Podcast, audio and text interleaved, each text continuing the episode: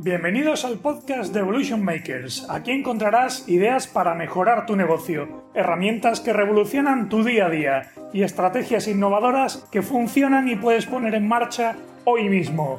Soy Ramón Laguna y voy a ayudarte a cocinar el futuro de tu empresa.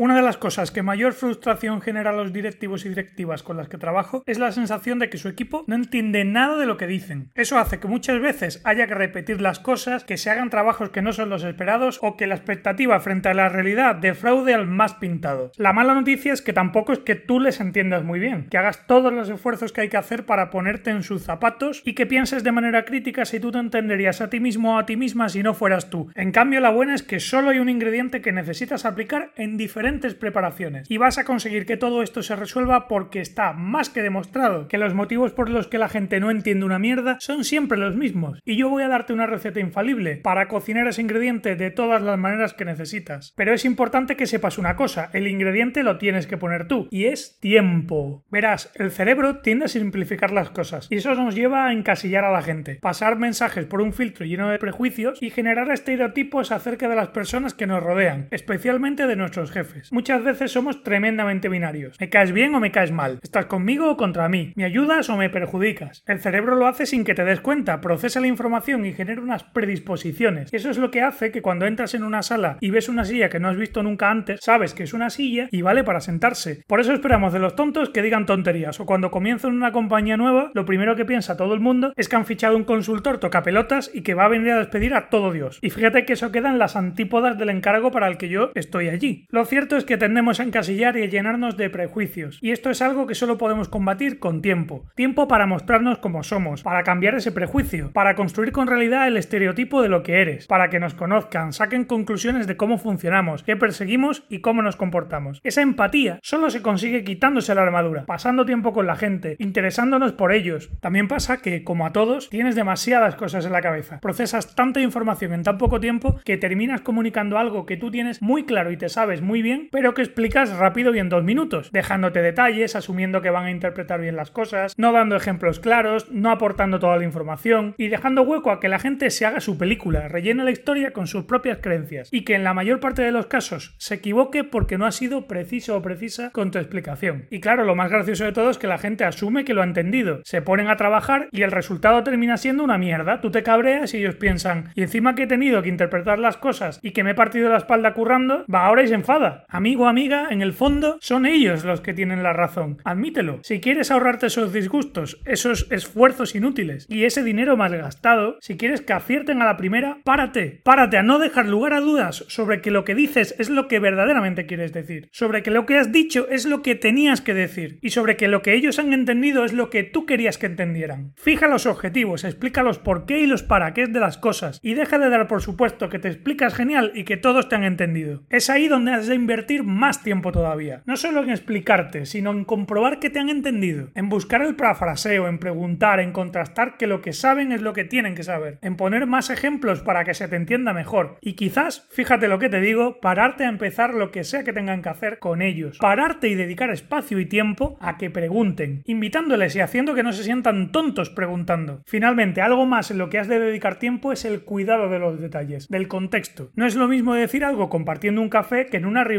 con 20 personas delante, por la mañana temprano que un viernes antes de salir de la oficina. Tienes que cuidar esas cosas y eso requiere tiempo. Tiempo de preparación, no solo del mensaje y el tono, sino también del contexto, del entorno, del ambiente, en definitiva de la sensación que quieres generarle a esa persona. La predisposición a que te entiendan también se puede crear y cuanto más tiempo le dediques a ello, mejor comunicarás. Ya para acabar, piensa algo. Puedes gastar tiempo en explicarte mejor, en comprobar que te entienden y en hacer sentir a gusto a la gente para que haga que tiene que hacer, o puedes gastarlo arreglando las meteduras de pata, despidiendo y contratando gente cuando el problema verdaderamente eres tú, o cabreándote porque alguien ha hecho justo lo contrario de lo que tenía que hacer, y simplemente porque no te ha entendido. Vamos, dale caña. Hasta aquí el capítulo de hoy. Toca mover el culo para poner en práctica todo lo aprendido. Suscríbete a este podcast en podcast.evolutionmakers.plus y si quieres más, suscríbete también a nuestro canal de YouTube, apúntate al blog de Evolution Makers y habla con nosotros en redes sociales. Descúbrelo todo entrando ahora en evolutionmakers.plus barra seguir. Vamos, dale caña.